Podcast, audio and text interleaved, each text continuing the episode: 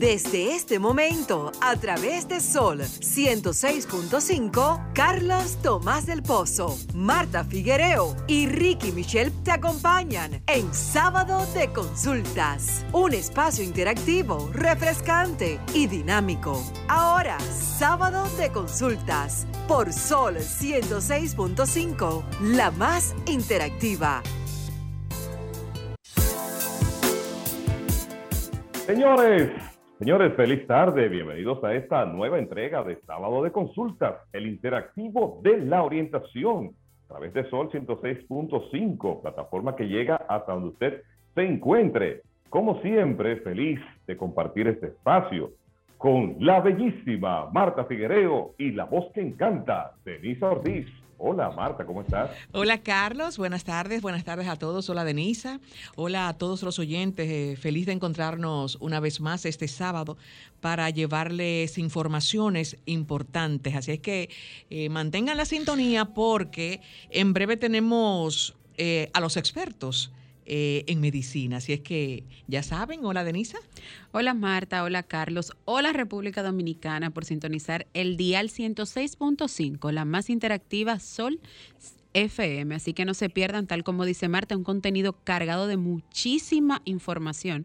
Y lo más importante, cumpliendo con el rol de nuestro, de nuestro espacio, es el interactivo de la orientación.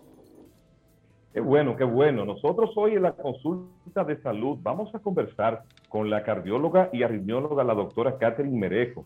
Resulta que, nos llama la atención cómo una gran cantidad de personas eh, relativamente jóvenes, de ellos conozco a varios con un estilo de vida que podemos definir saludable, eh, haciendo ejercicio, no consumiendo tabaco y alcohol, y sin embargo, pues le ha llegado la muerte de manera repentina. Este es un tema que queremos abordar con ella eh, con esta profesional de la salud tan importante.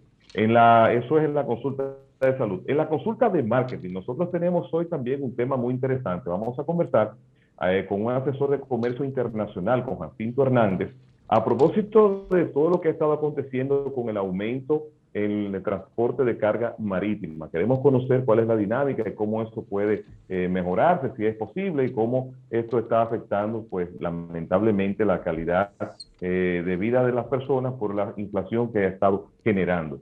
Como siempre, los invitamos a seguir nuestras redes, arroba ese consulta RD, tanto para Twitter, Facebook e Instagram. Nuestra línea telefónica es 9540-1065 para que usted se comunique con nosotros, haga su consulta, aproveche pues esta conversación que tenemos con los invitados y aclare sus dudas. Con nosotros su consulta es gratis antes del inicio del programa, quiero que Denisa comparta sus redes, lo haga Marta, y entonces ahí vamos a nuestro primer segmento que es nuestra mirada. ¿Cuáles son sus redes jóvenes? Bueno, gracias por lo de jóvenes. Sigue eh, hablando así, muy lindo. Tú sabes que la mía es Figuereo M, Figuereo en Instagram, y por Twitter mis, uh, mi dirección es Figuereo Rayita Bajo Marta. Bueno, Marta con su rayita abajo, Ricky con su underscore. Exacto. Eh, bueno, en todas mis plataformas digitales como arroba Denisa Ortiz, doble S A Ortiz. Así son, Carlos. Bueno, muy interesante. Nosotros pasamos nuestra mirada acerca siempre de, de las principales tendencias o innovaciones que acontecen en el mundo o en nuestro país. Hoy nuestra mirada es una mirada internacional y está relacionada con lo que considero yo ha sido una mala decisión por parte de los fabricantes de automóviles, eh, específicamente de camionetas y todoterrenos de superlujo. En eso están la marca Volkswagen, está la marca Ford y está también la marca General Motors. Eh, se han dedicado a construir unas camionetas muy atractivas y es despertado un gran apetito por este mercado consumidor de automóviles. El detalle es que esas camionetas de superlujo están utilizando leather, pieles o cuero de animales, específicamente de reses. Estas reses se están ahora produciendo de manera masiva, que no es nuevo, pero se ha intensificado porque este es un mercado muy lucrativo, debido a que cada camioneta de esta puede requerir entre 12 o 3 o 14 pieles, dependiendo la dimensión del vehículo. Y esto pues ha disparado el mercado de la comercialización de cuero, leather o pieles, como se conoce en esta parte del mundo, de, y eso viene precisamente de procedencia animal, de las reses. Esto se está produciendo eh, de manera masiva, esta, esta crianza en la zona de Brasil, y está sacrificando el medio ambiente porque se ha desatado una gran deforestación para tener espacio para la crianza de estos animales, aunque claro está, vamos a precisar de que no solo se está utilizando las pieles, sino también que hay un mercado de carne muy importante con Estados Unidos y con Asia. Pero llama la atención la maniobra que están utilizando los distribuidores de las pieles, ya que utilizan eh, subterfugios y están utilizando empresas que aparentemente no tienen ningún tipo de dificultad para venderles estos contrabandos y estos a su vez lo están haciendo llegar a los fabricantes de los automóviles. Ya el diario New York Times se ha hecho eco de esta, de esta situación. Esperamos a ver cómo reaccionar el mercado norteamericano, sobre todo ahora que existe una preocupación global por el tema del medio ambiente. Bueno, es muy interesante esa mirada, ayuda de una manera una parte, pero destruye la naturaleza. Y lo que se ha hablado en estas últimas semanas es con relación al medio ambiente y a, y a conservar. Bueno, yo, mi mirada es realmente más una reflexión que una mirada, como muchas veces nosotros los que seguimos redes vemos que siempre hay alguien que sin querer te da una humilde opinión humilde, entre comillas, que muchas veces lo que hace es que hiere a quien publica la foto o a quien hace el comentario. En este caso yo voy a hacer una humilde reflexión. Esta humilde reflexión, eh, me gustó este proverbio eh, de la Biblia, eh, proverbio, proverbio 10, versículo 2, que dice, las riquezas malavidas no sirven de nada, pero la justicia libra de la muerte. Y esta humilde reflexión eh, la hago con relación a una lectura también de esta mañana, con eh, una lectura cristiana del rey eh, Antíoco, que él decía, iba a robar un dinero, iba a robar una ciudad, iba a atacar porque le dijeron que ahí había mucho oro, que había mucha plata, y no le fue bien realmente, no lo dejaron él cayó en depresión. Dice que él cayó en cama con una gran depresión porque no le habían salido las cosas como quería. Y dijo, eh, ¿en qué violento oleaje estoy metido? Yo, feliz y querido cuando era poderoso. ¿Qué significa esta reflexión? Cuando era poderoso. Cuando tú tienes todos los medios cuando tú te sientes rey, cuando tú te sientes importante, cuando te sientes que todo lo que tú dices, el otro tiene que hacerlo, tú eres feliz, aparentemente, y todos te aplauden. Ahora, a la hora de la oscuridad, ¿dónde están tus amigos, como dice la canción? Y te pregunta, ¿qué hice? ¿Por qué lo hice? Debería, eh, no, no debía haberlo hecho porque la depresión te mata. Y en estos momentos lo que más estamos viviendo es de depresión. Y hay diferentes tipos de depresión. Hay una depresión que es por una enfermedad, hay una depresión por cosas que el corazón te está llamando y tu mente de que tú no hiciste bien.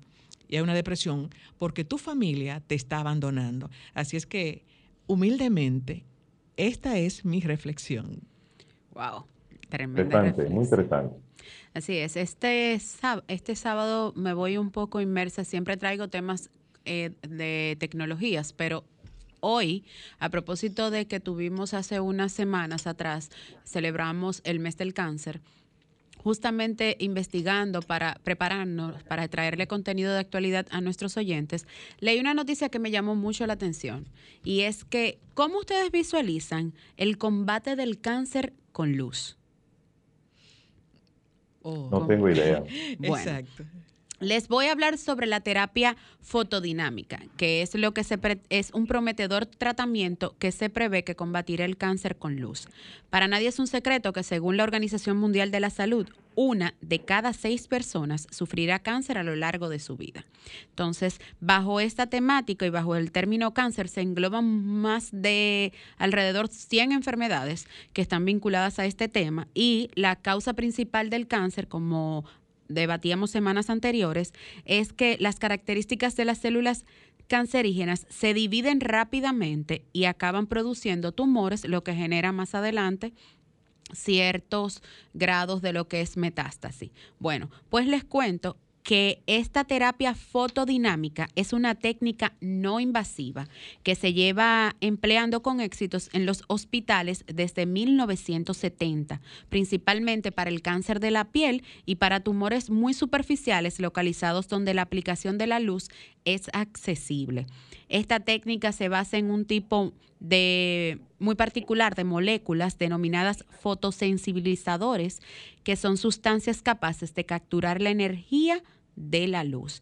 Y se prevé que con esta terapia la presencia simultánea de tres elementos fundamentales que son la luz, el oxígeno y el fotosensibilizador, estos, estos dos primeros agentes acostumbrados con el oxígeno, entonces provocarán lo que es la eh, activarán a la presencia de en el interior de las células cancerígenas, eliminándolas parcialmente. Por eso se habla de que en un futuro este pudiera ser la cura contra el cáncer. Así que esperanzada y me dio una me sentí muy alegre al leer la noticia porque fue una de las preguntas que le hicimos al especialista aquella vez en nuestra entrevista, ¿por qué si hay tantos avances en la ciencia, por qué si hay tantas curas para las enfermedades aún con el cáncer no se ha podido lograr?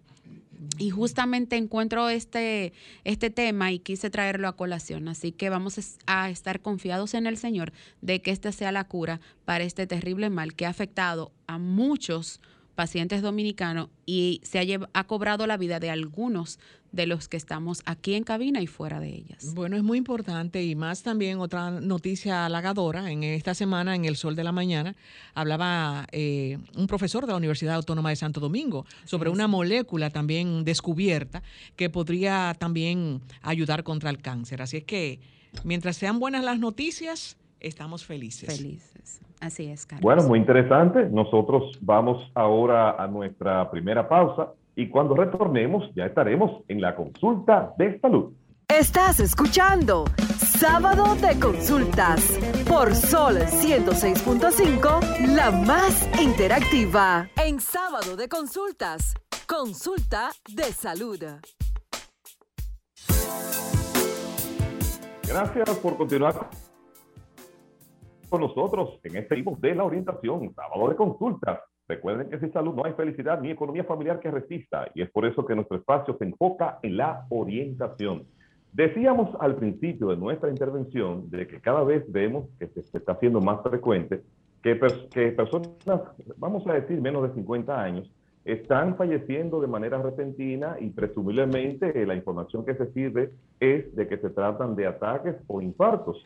Nosotros, sobre este particular, queremos eh, conversar con la doctora cardióloga y arritmióloga, la doctora Catherine Merejo, quien está con nosotros. Doctora, le doy la bienvenida y las gracias por estar con nosotros en esta tarde. Gracias a ustedes, mis queridos. Realmente siempre un honor de estar aquí con ustedes en, en este sábado de consultas.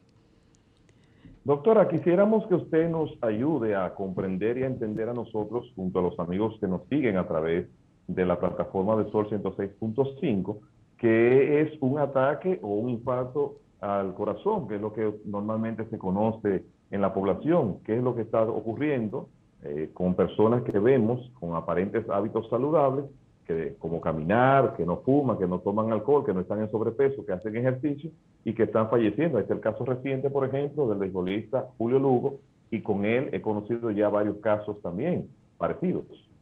Entonces, básicamente el infarto es cuando nuestro corazón no le suplen las arterias, no le suplen suficiente sangre. A raíz de que no se le ha suplido sangre, entonces el músculo se pierde, es decir, que el músculo se muere. Entonces, infarto es igual a que la célula del corazón esté muerta. Eso no ocurre inmediatamente, sino que es un proceso en el cual la arteria que suple el corazón se obstruye. Obviamente sí, hay ese grupo de pacientes que lo estamos viendo ya hace un tiempo, pero ahora es que lo estamos destacando más por los propios medios, eh, que son jóvenes aparentemente saludables y que, y que tienen este evento de forma súbita. Nosotros, eh, doctora, hemos eh, visto, como habla Carlos, que en los últimos años, y especialmente no sé si es porque estamos consumiendo más informaciones luego de la pandemia a través de, de, las redes sociales y de esto, pero precisamente personas que le han dado el COVID, y que luego ya sale negativo, que están bien, y de repente le da un infarto. Eh. ¿Venía ese corazón con problema o, fue consecuencia de, de la COVID-19? Eh, me encanta tu pregunta eh, por lo siguiente. Realmente la, podrían ser las dos.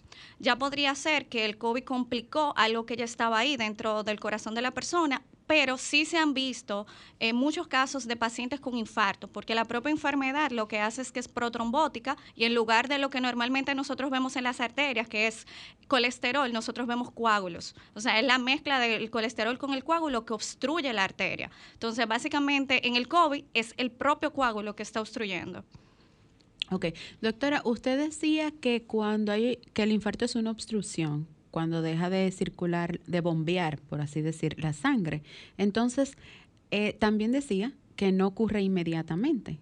¿Qué tiempo o qué hay que hacer en el momento que uno pretende o asume que le está ocurriendo un infarto cardíaco. Algo que a mí me gusta hablar mucho con los pacientes es que el corazón no se siente. Normalmente cuando el paciente desarrolla un infarto, eso, es algo que viene desarrollándose, pero el paciente no lo ha identificado. A veces se manifiesta con cansancio, a veces se eh, manifiesta con molestia, a veces se manifiesta con dolor.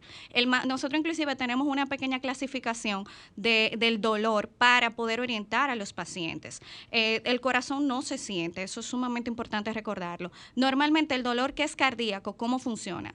Al inicio, frente a actividad, cualquier esfuerzo que usted haga, ya sea subir las escaleras, subir, levantar algo con peso, le va a molestar el área, el área del corazón, le va a molestar el pecho. A veces, e inclusive subiendo las escaleras, el paciente se comienza a cansar, esas son señales. El hecho de que de repente usted sienta como una opresión o, o que alguien le esté empujando el pecho, eso también son señales. Por eso muchas veces uno orienta al paciente a tener vida cardiosaludable, hacer ejercicio, disminuir el colesterol, disminuye el peso y evita este tipo de complicación. Carlos, tenemos... Nosotros queremos que los amigos que nos siguen, sí, tenemos un contacto. No, no, no todavía no. no. tenemos contacto. Ah, que entonces les decía, sí, les decía que queremos invitar a los amigos que nos siguen a que se sumen a través de las redes sociales con sus preguntas o a través de la línea telefónica, porque con nosotros su consulta es gratis. Comunícate 809-540-1065. 1-809-200-1065 desde el interior sin cargos. 1-833-610-1065 desde los Estados Unidos. Sol 106.5, la más interactiva. Retornamos al interactivo de la orientación. Nosotros estamos conversando con la doctora Catherine Merejo, ya es cardióloga y arritmióloga. Doctora, me gustaría saber entonces si es conveniente que las personas, en vez de hacerse una consulta con el cardiólogo una vez al año, la programen ahora dos veces al año o la programen tres veces al año. ¿Qué usted recomendaría en sentido? Vamos a responder esa pregunta uniéndola con la de este oyente. Buenas tardes. Adelante. Buenas tardes. ¿Quién nos habla y desde dónde? De aquí de Santo Domingo, se habla Mayra Mosquera.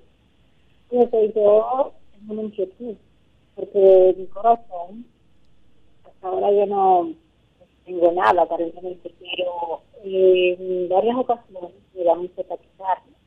En estos días, hace más o menos 15 días, me dio como una taquicardia y ahí mismo mareo. yo quería saber si será ya el corazón me está empezando a, a, a darme síntomas de algo. Ah, la pregunta es que le dio una taquicardia y está preguntando que si eso es una alarma. Para un ataque cardíaco. Ok, entonces mira, eh, normalmente podría ser una alarma de que ya hubo algún evento cardiovascular ahí previo.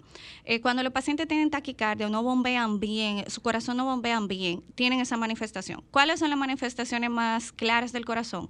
Eh, la dificultad para respirar, que tú no puedas hacer tus actividades físicas de forma adecuada o que tú puedas hacer actividades eh, sencillas como cepillarte, bañarte, sin cansarte. O sea, hay algo que te está reteniendo.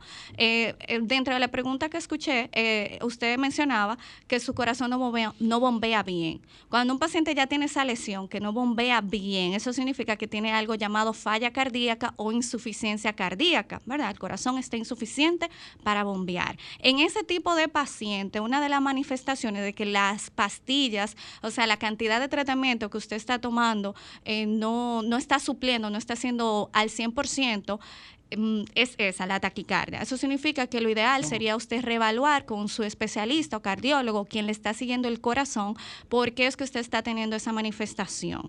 Eh, teóricamente, la, el síntoma más frecuente para infarto es realmente dolor no taquicardia, para aclarar. La respuesta a Carlos con relación a que si hay que programar la... Dos o tres veces. Depende mucho de la edad, depende también de si el paciente tiene antecedentes. Lo ideal es que si tú no tienes ningún tipo de antecedente cardiovascular o, si tú no tienes ningún tipo de antecedente cardiovascular, a partir de los 35 años, una consulta. Si tú sí tienes antecedentes, es decir, papá, mamá, tío son hipertensos o tú mismo tienes eh, antecedentes como diabetes o colesterol elevado o obesidad, por lo menos una o dos veces. En el caso, una pregunta, eh, siempre nosotros estamos llevándonos de la, de la genética. Eh, va a sufrir de hipertensión porque tu familia es hipertensa, de cáncer, todo esto, pero hay personas que tienen familias que son hipertensas y llegan a una edad de 70 años y no tienen problema de, de hipertensión. ¿Cómo yo puedo lograr a, eso cuando yo tenga 70 años, que me falta mucho, por supuesto? me encanta Marta, me encanta Marta.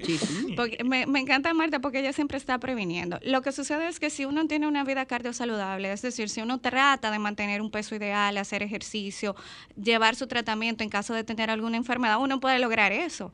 Inclusive hay muchos pacientes que sí tienen esa historia que, que tú relatas de que sus familiares, inclusive por el hecho de sus familiares tener enfermedades cardiovasculares, ellos decidieron, no, yo voy a romper ese patrón, voy a cuidar el corazón, voy a hacer ejercicio y eso hace una, gran diferencia. Doctora, a través de nuestra red social S Consultas RD nos hacen la siguiente pregunta. ¿Qué es la neurisma de aorta? Y si es cierto que un paciente con este padecimiento puede durar solo dos años. Entonces, la aneurisma básicamente es que el, corazón está conectado por vasos, ¿verdad? Que son arterias y venas. El aneurisma es que la arteria se dilata. O sea, nuestro vaso sanguíneo tiene varias capas que son lo que hacen que bombee o sea, que contraiga levemente. Entonces, el aneurisma es que una de esas capas se debilita y esa área específica del vaso crece. Sí, es, una patología negativa, obviamente sí se le da poca expectativa de vida si no se trata. Es decir, este tipo de patología uno la puede operar. Si uno la detecta a tiempo, que muchas veces se manifiesta con dolor en áreas específicas, entonces se puede tratar y el paciente se extiende su vida. Si ya es inoperable, ya ahí tiene que llevar algunas recomendaciones para extender el tiempo. Eh, con relación a que si no es inoperable... Doctora. Eh, ajá. Tiene una pregunta, Carlos. No, no, adelante, Marta, adelante. No, yo ah, preguntaba adelante, adelante que usted, Denise decía que podría, en la pregunta, dos años, que ese tratamiento le podría extender la vida a mucho más de dos años en el caso de, de que ya no, ya no sea operable la aneurisma. Lo que pasa con el aneurisma es que como es un debilitamiento de la arteria, eso significa que va a seguir creciendo porque el músculo sigue contrayendo. Entonces, si el paciente ya tiene ese, ese dato, ese diagnóstico y no es tratable, tiene que llevar medidas muy cuidadosas, inclusive eh, parar cierto tipo de actividades. Sí, lo, lo que tiene que hacer es controlar los factores que pueden debilitar aún más. Uno de los principales es controlar la presión arterial. Si su presión está descontrolada, eso cualquier día hace así, ¡pap! Y realmente se rompe. Ese es el temor. Obviamente que cuando tenemos ese, ese dato del paciente, tenemos que ser un poquito fuertes con la familia para que entiendan la gravedad de la patología. Okay. Doctora, el que son los remedios, recomendaciones del... Se está cortando un poco, Carlos. Repite la pregunta. Okay. ¿Me escucha mejor ahí? Ok, le decía que en la sección que siempre tenemos, hablando un poquito de los remedios de la abuela, y las recomendaciones de los 10 millones de médicos que viven en cada hogar de la República Dominicana, médicos empíricos, vamos a decirlo así. Siempre se ha escuchado la recomendación de que la aspirina eh, evita los infartos y que es saludable. Ahora, mi pregunta es la siguiente. ¿Puede afectar o puede beneficiar el consumo de aspirinas que las personas se lo tomen sin una prescripción médica? Entonces, lo que pasa con la aspirina es que en los años 80 y 90 eh, se salió un estudio diciendo que la aspirina reducía los infartos, pero esos son infartos diferentes a los que estamos hablando, porque aquí estamos hablando de infarto cardíaco. Hay un infarto, o sea, no es llamado infarto, pero popularmente es conocido infarto, que es el infarto cerebral, que cuando hay un trombo que se va a la cabeza. Entonces, para ese tipo de infarto, entonces la aspirina tiene un beneficio. Ya inclusive hay estudios que hablan que la aspirina para pacientes que no son diabéticos no tiene un beneficio real, sino por el contrario, que aumenta los casos de sangrado porque estamos evitando que las plaquetas se acumulen. Inclusive causa gastritis y también úlceras. Justamente por ahí va mi pregunta, doctora. ¿Cuál es la diferencia entre un ataque cardíaco o infarto cardíaco y un derrame cerebral? Entonces, así como estábamos comentando, el infarto cardíaco es las arterias del corazón están obstruidas, el músculo se muere. En el caso del derrame, inclusive pueden haber dos tipos de derrame. Es que una de las arterias que está en el, en el cerebro se obstruye por un coágulo o se rompe y hay sangre. Popularmente es conocido como derrame, pero en el medio médico es, son conocidos como accidentes cerebrovasculares. En el caso de ese accidente cerebrovascular y el, en caso del ataque cardíaco, ¿cuál es más ah, que el paciente puede sobrevivir? El, infarto cardíaco es menos, menos fuerte porque muchas veces el paciente al tener el dato, al tener por ejemplo la información de que algo está mal, nosotros podemos tratarlo. Inclusive hay estudios que muestran que cuando nosotros tratamos los infartos rápido, nosotros podemos salvar el músculo cardíaco un 100% y podemos e inclusive salvar la vida del paciente porque hay infartos más graves. En el caso del derrame cerebral, como es el cerebro, si es algo muy grande o muy extensivo o no se trata inmediatamente, tiende a ser más fatal porque el paciente pierde la movilidad de algún miembro, el paciente puede quedar sin habla, con la cara un poco torcida, eh, tiene que darse rehabilitación, o sea, son un poquito más malignos. Más, más agresivo. Justamente por ahí otra pregunta que me surge es ¿por qué vamos a llamarle parálisis de Bell? Que son las que frecuentemente se dan por algún espasmo, ya sea cambio de frío a calor, eh, algún estrés laboral o en su defecto eh, alguna emoción. ¿Por qué generalmente cuando a un paciente le ocurre un accidente cerebrovascular se le asocia con una parálisis?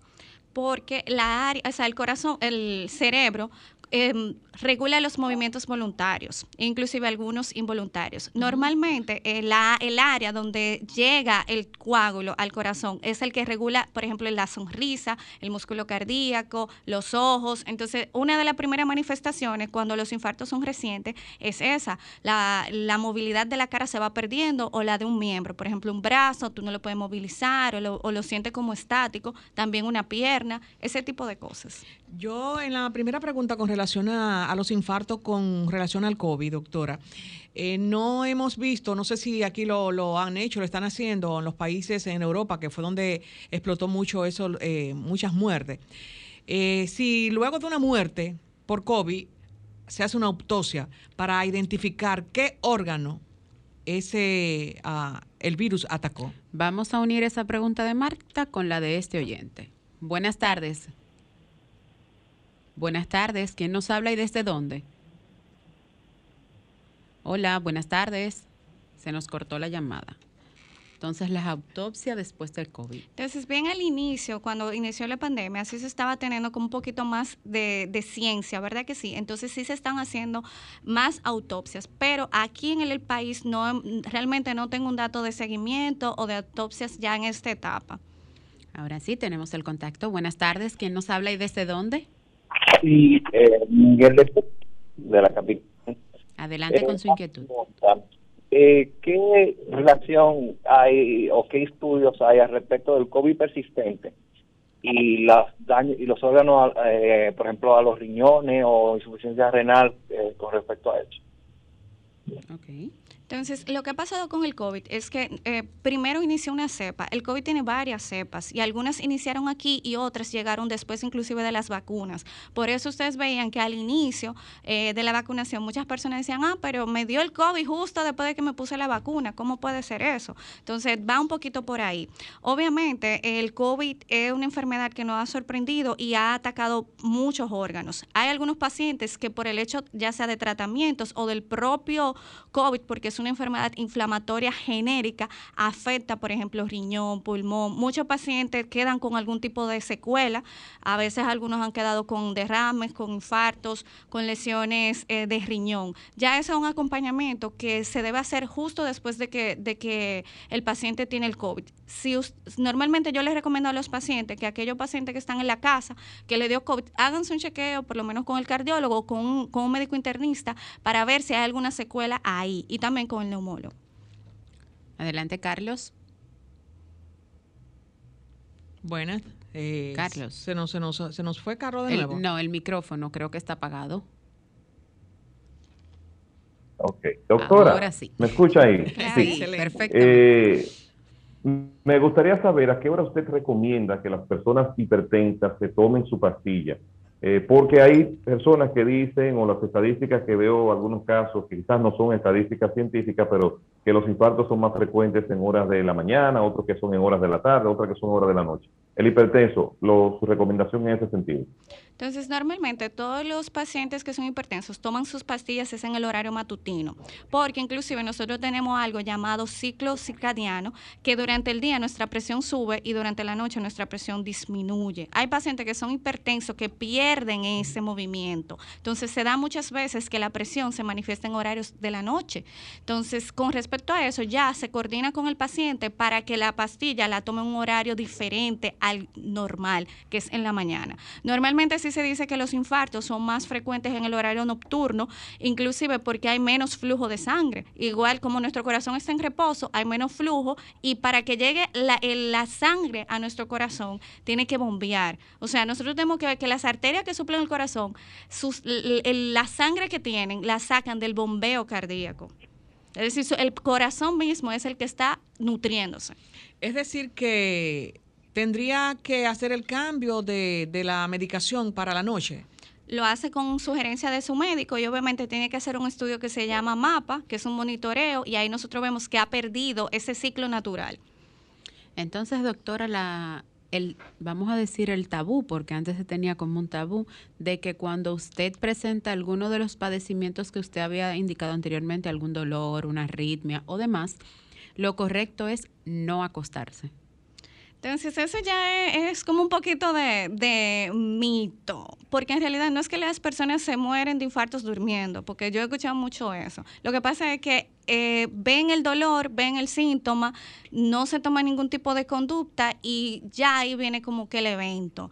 Entonces, si usted tiene algún síntoma cardiovascular, lo que pasa es que el paciente tiene que aprender a identificarlo. Por eso es importante esto que estamos haciendo. El paciente tiene que aprender a identificar que algo está pasando. Si usted, eh, las enfermedades cardíacas son totalmente prevenibles, todas, todas y cada una de ellas son prevenibles. Si usted está sintiendo como un desconfort, o inclusive si no lo está sintiendo, hay que chequearse. Tristemente hay que chequearse.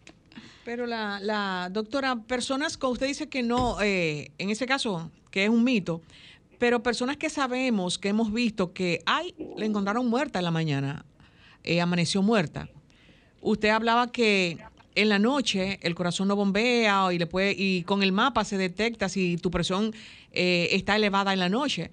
Entonces usted dice que es posible esa persona tuvo algunos indicios de que se sentía mal y no previno. Sí, normalmente sí. Lo que pasa es que, miren, hay muy pocas enfermedades cardiovasculares que no dan indicios la que realmente no te va a dar indicio eh, de que va a acontecer, por ejemplo, el accidente cerebrovascular, tú estás bien y pap, pasa en el segundo. Por ejemplo, las arritmias que son malignas, porque hay arritmias que son malignas y se manifiestan justo en el momento. Ese tipo, ese tipo de lesión, tú no tienes cómo prevenirla, pero después las otras, hipertensión, diabetes, eh, inclusive el propio infarto, hay señales. El, el corazón siempre advierte Es muy raro solamente en esos casos bien particulares, porque ya viene de lesiones que estaban ahí y tú no sabías. Muchos de esos pacientes que mueren en la casa, que mueren durmiendo, es que no identificaron los síntomas o que tenían lesiones de las que desconocían. Por ejemplo, ese mismo del aneurisma, muchos pacientes no saben que son, tienen aneurismas cerebrales o inclusive aórticos, porque nunca se han hecho un chequeo. Entonces, mueren y al hacer la autopsia, que a veces ni siquiera se hace porque tiene que ser solicitado por los propios familiares, entonces ahí es que se descubre. Entonces, doctora, vamos a decir que esos pacientes que, por ejemplo, nosotros estamos viendo ahora y de repente le da un infarto fulminante, si anteriormente tuvo algún indicio de ese infarto y no lo no se dio cuenta o por desconocimiento no sabía que eran indicios de un infarto. Probablemente sí. O sea, hay, hay, muy, muy, muy pocos casos, es muy raro. La mayoría de los pacientes tenía algún síntoma o tenía algún descontrol de una patología previa. Por ejemplo, se da muchas veces el caso de que la presión arterial está sumamente elevada, el paciente tiene ya más de, más de tres años que no cambia su pastilla e inclusive cuando llega a la consulta, pues tal vez que necesita hacerse un estudio o necesita hacerse una cirugía, entonces ahí es que vemos que ya la pastilla tiene muchísimo tiempo que no estaba trabajando y el paciente ya tenía muchos síntomas que él mismo se adaptó a ellos. En el caso de que tú tienes el mismo médico, ahora con relación a las pastillas, pero el médico tiene el récord y tú tienes cinco años con ese cardiólogo. Se supone que el cardiólogo es quien tiene que hacerte el cambio del medicamento.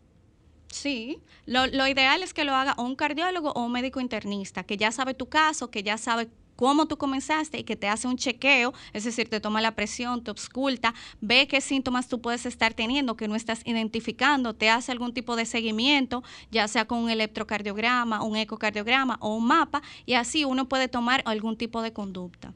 En el caso del ecocardiograma, doctora, que te hacen el, eco, ya tenemos esa capacidad o no capacidad. Los médicos están conversando contigo, inmediatamente te están haciendo eh, el eco, están diciéndote el corazón se ve bien, todo está bien, pero tu mapa sale que en la noche te sube la presión.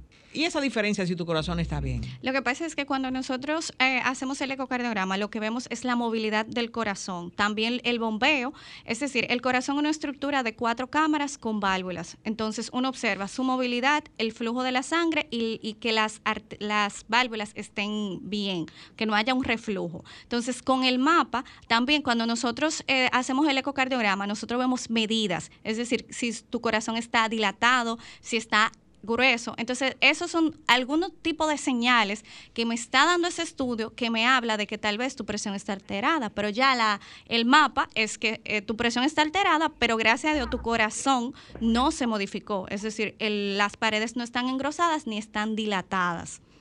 Excelente. Doctora Catherine Merejo, cardióloga, muy agradecido como siempre de su comparecencia y su apoyo al espacio.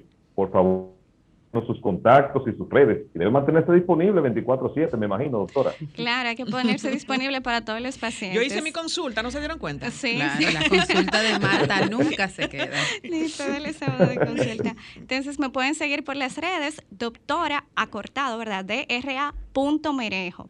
Eh, pueden contactarme a través de las redes sociales, inclusive tenemos una página que es algo nuevo que creamos allí para los pacientes para que ustedes también puedan Dígalo, contactarse doctora, muchos tips muy buenos.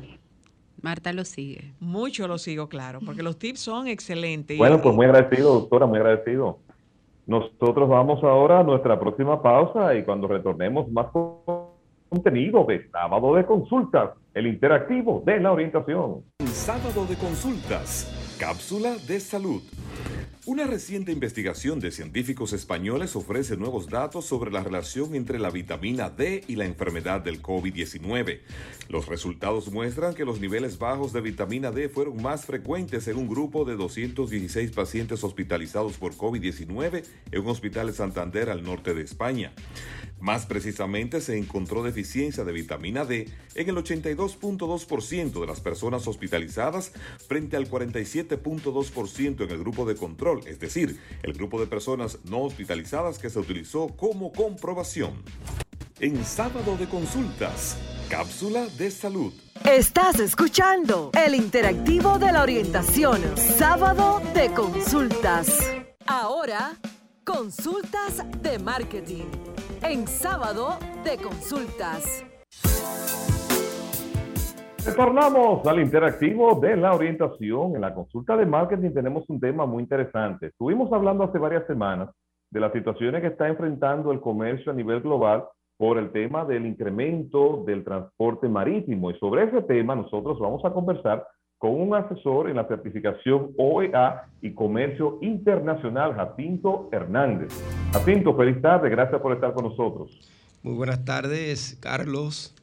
Eh, hoy te estoy quitando el trono. Estoy al lado de dos mujeres bellas, inteligentes, eh, que realmente tengo un honor en, estar al lado de ellas. Muchas gracias, Jacinto. Eso, eso es lo que nos anima a mantenernos siempre firmes en el espacio. Nosotros los morenos prelavados así, ¿verdad? Estamos al lado de chicas bellas. Gracias. Sí, claro, claro. Jacinto, cuéntanos un poco eh, de qué, en qué consiste la certificación OEA y cómo están compuestos ahí mismo los costos del transporte marítimo eh, que, mueve la economía mundial. Sí, muy bien. Mira, eh, la certificación Operador Económico Autorizado, OEA, es una certificación auspiciada por la Organización Mundial de Aduanas. Eh, en el año 2005, esta organización celebró, celebró una, un consejo, ¿verdad?, en el cual eh, identificó una herramienta que le permite a todas las empresas eh, asegurar todos sus procesos logísticos. Entonces, eh, dentro del pilar número dos, existe lo que se llama el Operador Económico Autorizado, OEA.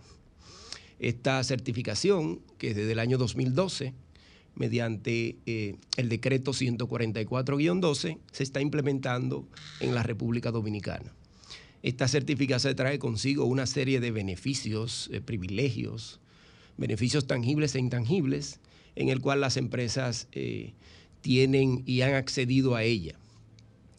Eh, con respecto a lo que tú decías de, de los contenedores, bueno, hoy día, hoy día tenemos lo que se llama una crisis de los contenedores. A nivel mundial se le ha llamado la crisis de los contenedores esta crisis, esta crisis eh, viene al traste, ¿verdad? Y tiene una serie de componentes en el cual eh, eh, han, reflejado, se han reflejado estos incrementos de los de, impuestos y de, de la canasta familiar, por ejemplo, todos los productos que tenemos hoy día. ¿Cuál es el componente principal en el cual ha habido esta escasez de los contenedores? Bueno, está eh, la pandemia, ¿verdad? La pandemia. ¿Dónde se generó la pandemia? En China. China eh, tiene ocho de los diez puertos más importantes del mundo. Debido a ello, entonces estos ocho eh, puertos han tenido que reducir sus operaciones al mínimo. ese es uno de los componentes. Otro de los componentes es que ha habido un atascamiento de los buques cuando van a, los puertos, a cada uno de los puertos de los diferentes países. Otro de los atascamientos eh, que ha tenido o escasez de los contenedores es que como eh, ha habido una reducción de las operaciones, los buques no han podido salir a buscar esos contenedores que están amontonados en los diferentes países, eh, por ejemplo en Europa, en Asia, en África y existen miles y miles de contenedores amontonados que no han podido eh, ser rescatados. Por eso, hoy día, oigan esto, señores, por eso hoy día los contenedores han subido hasta un 500% del valor original que se encontraban antes de la pandemia. Un contenedor que eh, costaba 2.000, 2.500 dólares, hoy día, señores, cuesta hasta 18 mil dólares. O sea, algo exorbitante. Por esto, vemos eh, cómo eh, estos precios de, los productos que nosotros vamos a comprar en, los supermercados, en las tiendas, por departamentos también han reflejado esos aumentos. Es importante, Jacinto, yo, yo recuerdo eh, que yo estudié un bachillerato comercial, decir, en contabilidad, y había una materia que se llamaba legislación mercantil, Mercantil. y aduanera. Así es. Eh, muchas personas, muchas, eh, muchas personas no entendemos a veces qué son los aranceles, cómo se maneja eso en, eh, en la República Dominicana, eso de, de las aduanas, cuánto cuesta un flete, qué es un flete. Sería importante que en breve un resumito nos ayude con esto a, a- a- a nosotros y a muchos de nuestros Muy oyentes. bien, vamos a, a- a componer, ¿verdad? Y después lo vamos a descomponer. Vamos a componerlo primero. Sobre eh, la base sobre el cual eh, se liquidan la determinación de los impuestos es lo que se llama una base imponible del valor CIF. El CIF es una palabra en inglés, CIF, que se llama Cost, Insurance and Freight. Es decir, costo, seguro y flete. Cuando usted compra la mercancía, el costo más el seguro que paga y el flete. Eso entonces traducido a pesos, entonces le da el, el, el CIF en pesos. A partir de ahí entonces aduanas tiene una serie de impuestos. Uno de ellos es el arancel. El arancel es un impuesto, un gravamen, ¿verdad? A las importaciones de todas las mercancías que llegan a nuestro país. Está también el ITEVIS, está también el impuesto selectivo al consumo. Y el ad valoren también. El ad valorem es igual que el, el arancel. Ok, el Sí. arancel. Entonces, eh, y está también una, eh, una tasa eh, que aduanas cobra que se llama tasa de servicio aduanero. De modo que esto compone lo que es la liquidación o, o determinación de los impuestos en aduana. Digamos, podemos hacer un ejemplo rápido. Sí, sí. Bien, digamos que usted compra un vehículo y que ese valor CIF le cuesta un millón de pesos, ¿verdad? En ese valor CIF, si calculamos el gravamen o el, arancel, que es un 20%, sería entonces 200 mil pesos de arancel. Que voy a pagar aduana. Sí, pero hay que agregarle además el ITEVIS, ¿eh? Un, un 18. un 18. Pero, ¿cómo se calcula? Aquí viene el asunto. ¿Cómo se calcula el ITEVIS en aduanas? Eh, diríamos que juiciosamente de- deberíamos decir el 18% de valor CIF. Pues mire, permítame decirle que no. Se calcula de la siguiente manera. Usted tiene que sumar el gravamen, o sea, el- el arancel, más ese valor CIF por el 18% del ITEVIS Multiplicarlo. multiplicado. Es decir, que eh, Voy a, en valor voy a comprar el carro aquí. en valor absoluto no es un 18, usted paga más de un 18. Entonces, partiendo de ahí, Jacinto, me preguntan justamente por nuestra red social que por qué cuando nosotros adquirimos algún producto en Internet y el producto excede los 150 dólares, ¿por qué tenemos que pagar impuestos para sacarlo de aduana aquí si a pesar de eso nosotros estamos pagando un tax por la página de la preferencia que uno elija para comprar? Sí, muy buena tu pregunta. Mira, Denise, eh, realmente eh, son 200 dólares el exceso. Eh, en el artículo eh, 310 de la nueva ley de aduanas, la 168-21, Correcto. estipula que los artículos que son comprados por internet, vía courier, que tú lo compras vía un courier, tú eh, puedes obtenerlos sin el pago de los impuestos, que no a, excedan a partir de que no excedan. los 200 dólares. Luego que exceden los 200 dólares, sí debe de pagar impuestos. ¿Entendiste, Denisa? Luego de los 200 dólares. 200 dólares en exceso. Pero 200 dólares usted puede comprar cualquier tipo de producto. O sea, cualquier Sí. cosa ya te cuesta 200 dólares. Sí, todo. Entonces, eh, eh, realmente eso es por ley, O sea, ¿verdad? imagínese Eso- que usted compra un teléfono. Si usted decide comprar un teléfono por encima, está por encima de 200 de dólares. 200 dólares, O sea, exactamente. Son usted va a pagar el teléfono, va a pagar el tax que tiene que pagar en, en- en el- la aplicación La que usted decida comprarlo y encima de pagar un impuesto en República Dominicana. Así es. ¿De Y de, cuánto? y de hecho, Así es. que aunque no sea, perdón Jacinto, que no sea el mismo carro, estamos hablando un teléfono, un teléfono. también se va a multiplicar el, el, el Sí, exacto. porque esa es realmente la base de cálculo que está contemplada en el Código Tributario, la Ley 1192. Esa es la base de cálculo. Entonces, todo, toda mercancía que llegue vía courier que exceda los 200 dólares se va a liquidar en base a ese cálculo. Ok. Adelante, Carlos. Ah, Carlos, sí, Jacinto, sí, me gustaría saber si en el caso de los insumos como materia prima, como en el caso de algún tipo de alimentos, si se le está también calculando aranceles y si de alguna forma el precio del incremento del flete, aduanas ha tenido alguna consideración para que eso no sea quizás, no cree un impacto mayor al precio final al consumidor. Sí, mira, eh, Carlos, muy buena tu pregunta. Eh, los productos agrícolas están exentos de los ITEVIS, del, ITEVIS.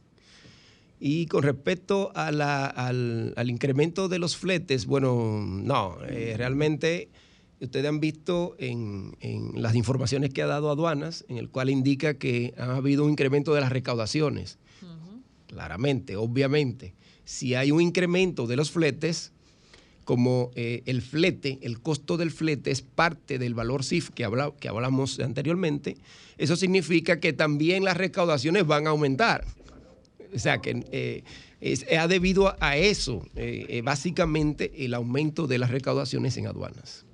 Ah, bueno, bueno Jacinto, se nos, fue, tiempo. Se nos, fue, nos faltó tiempo ahí, tenemos que irnos muy agradecidos. Hemos tenido la presencia de Jacinto Hernández, él es asesor en la certificación OEA y Comercio Internacional. Brevemente, Jacinto, sus redes o vías de contacto. Sí, muy bien. Mi vía de contacto nos pueden hacer eh, a través de Prisma Consulting al teléfono 809-729-0479. Muchas gracias. Excelente, señores. Muchas gracias. Hasta aquí llegó sábado de consultas por hoy con Marta Figuereo, Denise Ortiz y Carlos Tomás del Pozo. bye. Bye, bye. bye, bye. bye